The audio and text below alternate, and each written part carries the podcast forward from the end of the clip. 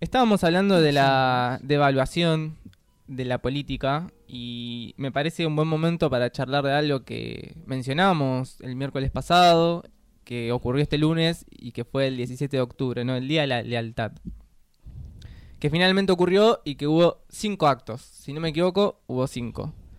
Podemos mencionarlos, el que hubo en Plaza de Mayo, con Pablo Moyano, en la Cámpora, bueno, Máximo, el PJ de la provincia. Sí. El- las 2 CTA, Las dos CTA, la corriente federal. claro. Eh, estuvo el que se hizo, el Cabildo Abierto, que se hizo en La Matanza, Sí. eh, donde participaron principalmente las organizaciones sociales.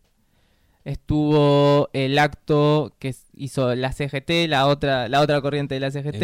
en obras sanitarias. Los gordos, creo que, que sería. Me La encanta, CGT, Sí, lo cerrado, lo un acto cerrado. lo me encanta que le digan los gordos igual, perdón.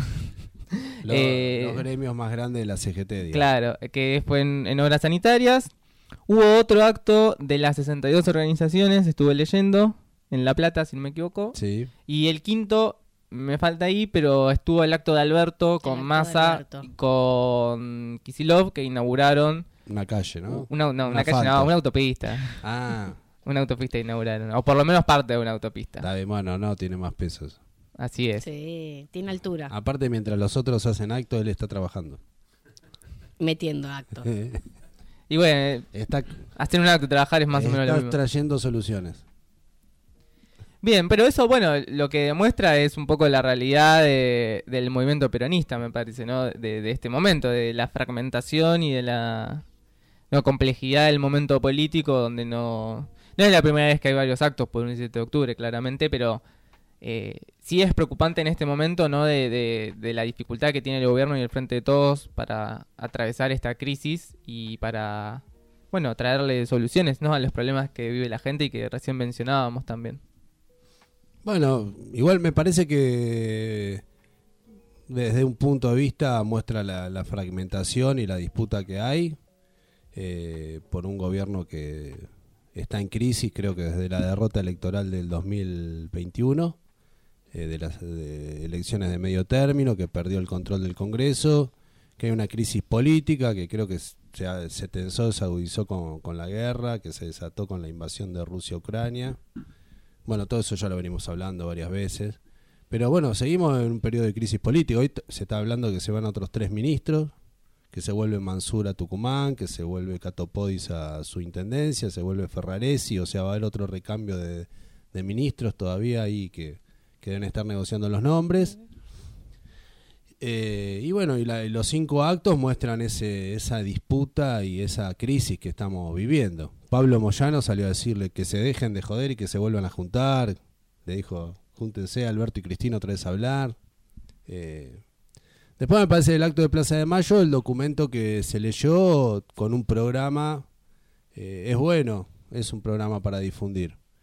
Eh, donde habla de, de determinadas medidas para recuperar eh, eh, los salarios, combatir la inflación y dar batalla eh, para recuperar soberanía en las decisiones políticas y económicas de, de la coyuntura. Me pareció bueno, en esencia. Pero el documento es bueno, pero va exactamente en contra de las medidas que está tomando el gobierno. Bueno, pero el documento es ¿Sería un documento opositor?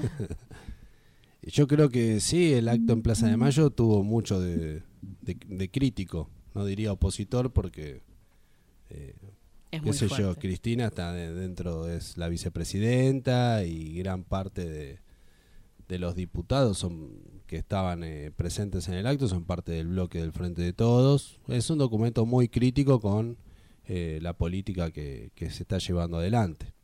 Eh, lo cual creo que es un poco como estamos atravesándolo todos los sectores y los movimientos populares. Estamos, eh, nosotros decíamos como la película, atrapados sin salida, pero sí, es como una, es verdad, eh, como una encrucijada, se podría decir, si la palabra ayuda más, eh, donde tenés una, un- del otro lado las opciones son que, que, se están preparando para recuperar el gobierno son una peor que la otra. Y se dan el lujo de decir barbaridades. Creo que algunos empezaron a tener cierta cordura, ahora de eso también sería bueno hablar. A partir de que se van transparentando eh, algunas propuestas, y que salió el libro de Macri, y que Milei se está desembosado subiéndose en la ola esta de derecha que hay en Europa.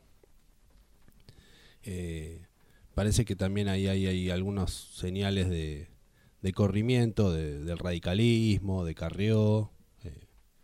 Pero bueno, eh, nada, estamos en un momento donde si ponemos tercera y cuarta para salir a tirar, digamos, eh, cuestionar a más a fondo, digamos, o a Alberto, eh, no sabemos quién se beneficia de esta situación. Parece que por eso el tono crítico del documento, el tono crítico de la plaza, eh, mismo también el acto que hubo en la matanza, el cabildo abierto, bueno, van discutiendo acumular fuerzas para, eh, bueno, para, para, para, para empujar para las medidas que hay que tomar para que la crisis no la siga pagando el pueblo, digamos, en debate con, con, algún- con el presupuesto, en debate con el acuerdo con el fondo, en debate con el ajuste, de quién, tiene, quién está pagando el ajuste. Eh, y manteniendo la necesaria unidad que, que tenemos que tener. O sea, pelear la- defender la unidad, pero sin perder la calle, digamos. ¿no? Parece que un poco eso es eh, lo que, se va marcando. Eh, no sé si da hoy para, para hacer algo más. O sea, tendríamos que, verlo, digamos. Eh, bueno, creo que de ese sentido me parece que de los cinco actos, el Plaza de Mayo, ese documento expresó un programa que puede unificar un- un- al movimiento obrero y popular. Eh, después me parece que plantearlo de que hay que trabajar esto para el 2023 es muy lejos. eh, pero bueno, al mismo tiempo me parece que es un avance que esté eso y seguir eh, peleando la, la unidad. ¿Para, ¿Para qué la unidad? Para tomar estas medidas. Sí, porque no, aparte. la unidad no son solo la discusión de, de los cargos de la lista, como... No, si, si no se toman algunas de estas medidas, tampoco hay, do- tampoco va a haber 2023, me parece. O vamos a llegar en el 2023 en un panorama mucho peor. La verdad que es medio una... Hacer futurología es muy difícil, porque también, qué sé yo, si rompe el radicalismo, si Massa logra cierto aire eh, económico y el radicalismo se despega de, de y se despegan de, de todo ese sector más que lo va empujando hacia la derecha. O sea, hay cosas que, que no pode- que, que faltan, que tienen que ver con lo que está pasando eh, en la región. qué sé yo. Vamos a ver qué pasa en el balotaje el 30 de octubre, con la segunda vuelta. Si se afirma Bolsonaro o gana Lula. Lula. Bueno, eso va a ser un dato que va a repercutir sobre nuestro país porque el principal socio comercial que tenemos es Brasil. Eh, bueno, eso es clave. Eh, el otro tema es cómo sigue, el- qué va a pasar en las elecciones de Estados Unidos de medio término. Si ganan Trump o ganan los republicanos o se afirma Biden. Eh, y otro tema es cómo sigue la guerra ahí en Ucrania. El invierno, ¿a quién termina, para dónde termina volcando eh, la guerra del invierno, digamos, ¿no? Porque, bueno, ahora estamos viendo las manifestaciones en Francia, que son muy importantes. El otro día mostraban eh, escenas de grupos de, no solo el paro de la CGT, pero acciones ya más osadas, digamos, de, grupos de jóvenes apagando las luces de las vidrieras, saqueando, eh, peleándose por el, la nafta en las estaciones de servicio, o sea, una escalada de, violencia por una crisis que, está en curso. Eh, al mismo tiempo también estuvo la elección en Italia, donde ganó este esta amante de Mussolini, ¿no? Eh, que Sí. reivindica a Mussolini. Bueno, hay todo un contexto internacional muy, muy, muy complejo que va a repercutir acá. Eh, ¿Hasta dónde va a seguir subiendo el precio de la- de- del petróleo, el gas? Bueno, hay un tema ahí. Tuvo el Congreso, el 20 Congreso del Partido Comunista Chino. Eh, sigue, Fue- ese es pare- otro dato- está haciendo, me parece. Está haciendo. sí, sí. Creo que lo van a le van a dar un mandato más a Xi Jinping. a, a Xi, a Xi Jinping, ¿cómo es? no, Xi no. Jinping. Xi, Xi Xi Jinping es a lo, a lo porteño. Digámoslo, digámoslo a lo Sí, argentino, sí. Xi Jinping, como es, ¿no? Eh, que bueno, va, va por su tercer eh, periodo y que que bueno, nada, es verdad que si vos sumás entre China y la India, la segunda y la tercera economía del mundo están del lado de Asia, eh, que son los que ahora están quedándose con el gas que antes iba para Europa y Alemania. Bueno, nada, se, se desestabiliza el mundo, qué sé yo. Hay que ver qué pasa. Ahí están. Salió también eh, como noticia que los países árabes decidieron no subir el precio del petróleo también. O sea que juegan en la crisis mundial. No, no es que ayudan a que Europa eh, pase tranquilamente el invierno, no, subieron el precio. Eh, ¿Subieron o no subieron? Sí, subieron el Subieron precio. el precio. Ah, entendí que no habían Sí, subido. sí, subieron el precio del petróleo y, lo, eh, y es más, retiraron producción. Están especulando con la situación también. Eh, bueno, nada, hay una situación que va a repercutir acá. Un mundo solidario. Sí. Íbamos a salir mejor desde la pandemia. Sí, ¿no? Íbamos, a salir, mejores. No, estamos saliendo como... Como podemos, estamos No, saliendo. yo estaba pensando, Como la historia manda, La crisis la historia inflacionaria manda. que tenemos en este sector del planeta con la recesión que ya nos está empezando a llegar de rebote, o sea, la que nos espera. La historia manda. Después de la pandemia de, de espa- de la gripe española vino la Primera Guerra Mundial, o fue junta. Así que me parece que, bueno, no- uno no puede decir que Son siempre... ciclos. No, no, no puede decir que siempre se repite lo mismo, pero nada, la pandemia aceleró la crisis o agudizó la crisis, se agudizó la disputa y estamos en, este, en esta coyuntura. Sí, Tata. Y lo peor de todo es que todo es- esto se da en el marco de una situación de que nuestro país estaría en condiciones de autoabastecerse de energía, este, de poder resolver un- una, producción autónoma, este, una producción por lo menos autónoma a nivel regional y poder este, hacer frente a la crisis eh, mundial. Lo que pasa es que estamos eh, con otro proyecto de país este, que eh, nos está hundiendo al compás de las necesidades de las grandes potencias que recargan toda su crisis en los países emergentes. Ahí, por ahí eh, es uno de los temas que nosotros tenemos que poner en discusión. Claro, eh, para mí lo que es clave es, te- es analizar todas las contradicciones y no pifiar en, dónde dar el golpe principal, porque para más, más que nada para un país como el nuestro, eh, que somos un país dependiente, oprimido por el imperialismo y disputado por los diferentes imperialismos, Y donde se está discutiendo también la soberanía, como la energética con el tema de, de la, de la energía atómica, el tema de las mal llamadas hidrovías, el tema... Hay mucha... va, es, ahí es como se demuestra la necesidad de tener soberanía sobre nuestros bienes. Bueno, ese es un, un capítulo que eh, da para profundizar el tema de la soberanía, porque los cambios que se produjeron en los 90, eh, la extranjerización de los recursos naturales y de las palancas de la economía, eh, que se fueron, después se sellaron también con la reforma constitucional del 94 eh, y con los pactos también que se dieron soberanía después de la guerra de Malvinas y la renegociación de la deuda en ese momento, hoy estamos viviendo esas consecuencias. O sea, lo que recuperamos fue el 51% de IPF y aerolíneas y, la plata de los fondos de pensión, pero el resto sigue todo en manos extranjeras. Eh, es un agravamiento de la dependencia hasta un punto que no, no habíamos vivido. Y con el gobierno de Macri, eh, que eh, bueno terminó con el endeudamiento otra vez de, con el FMI, estamos en una situación donde el FMI hoy viene a dictarnos la política otra vez. Cosa. ¿Escucharon a Macri ayer? A ver, Esperá, Tata, esperá que, que Tata, estás lejos del micrófono. vení, repetí, repetí lo que ibas a decir. Ayer lo escucharon a Macri, estuvo en TN.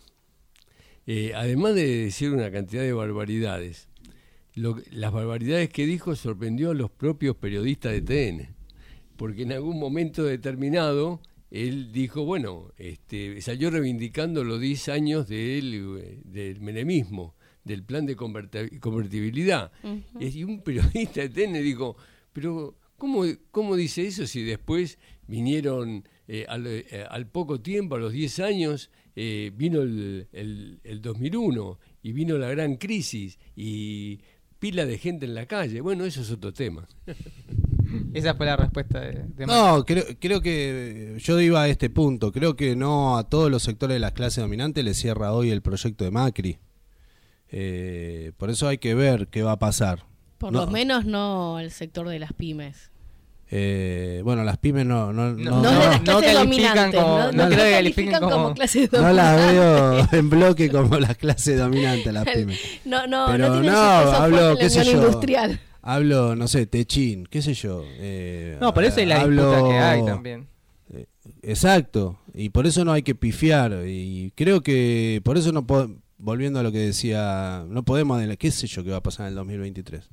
Eh, hay, un, hay una situación que está en danza y lo que sí nosotros tenemos que, desde el punto de vista del pueblo, de la clase obrera, de, de los sectores donde nos paramos nosotros, de- del movimiento obrero organizado, eh, bueno, a ver, eh, aprovechar esta disputa eh, que hay para ver si se puede abrir una, como siempre hablamos, una grieta, pero no la grieta de esto, una, una endija para, para que el pueblo eh, pueda dar vuelta a la tortilla, digamos, o dar vuelta al viento, como le guste a cada uno decirlo, más moderno. Digo, Eh, pero es eso, me parece. Hay un hay una hay un grado de disputa que no conviene equivocarse, eh, que no hay que perder de vista cómo sigue y no hay que equivocarse. Eh, que tiene que ver con la situación mundial y que eh, como somos un país en disputa, acá lo que en el mundo se vive de una manera, acá también repercute. Y los cambios son rápidos. Yo, el PC, por ejemplo, en el 45, eh, una cosa era cuando, cómo analizaba ese grupo, por ejemplo, el GO, ¿no? Para, para hacer un ejemplo histórico que para nosotros es fundamental. Eh, donde estaba el Perón metido en ese grupo organizado, como no me acuerdo, pero donde había sectores pro-alemanes. Bueno, el es- grupo de oficiales unidos. Sí, ese grupo de, de- del GO estuvo... eh, una cosa era cuando Alemania estaba a la ofensiva en la Segunda Guerra Mundial y otra cosa fue cu- cuando perdió la batalla de Stalingrado. Ahora el PC lo siguió viendo ese grupo homogéneo, como que Perón estaba en el mismo momento que, lo, que y lo seguía caracterizando como pro-alemán y terminó unido con la Unión Democrática eh, en contra del 17 de octubre. Entonces, nosotros tenemos que seguir muy atentos los cambios que hay en el mundo y cómo repercuten en la disputa acá y no equivocarnos el golpe principal para poder eh, jugar nuestro rol eh, y, poder llevar eh, la lucha, el movimiento un poco más allá, hasta donde podamos. Si podemos hacer eso, Creo que en Argentina, a diferencia por ahí de otros lados, me parece que el movimiento popular avanzó muchísimo. Creo que nosotros no somos conscientes de cómo, de, lo que avanzamos. Con un protagonismo de sectores eh, muy como las mujeres, las diversidades, los movimientos populares, la juventud, con movimientos que vienen con sus programas, reivindicaciones muy profundas y que vienen jugando un rol eh, y con una composición social también que eh, que bueno que, le da miedo también a las clases dominantes. Y nosotros creo que eso lo tenemos que valorar a fondo porque estamos parados en un, en un estamos desde algún punto de vista estamos mejor que en el 2001 el grado de coordinación que hay de las organizaciones los movimientos etcétera. Seguimos teniendo el déficit de quizá de, de la de qué pasa con los sindicatos, bueno, la correlación de fuerza en el sindicalismo. Pero el acto del otro día volvió a juntar a las corrientes que fueron protagonistas de, de la, de la lucha en los 90 en contra de las políticas menemistas, ¿no? Digo, te propongo que hagamos una breve pausa y que después, si querés, le demos un cierre a este tema que estamos hablando.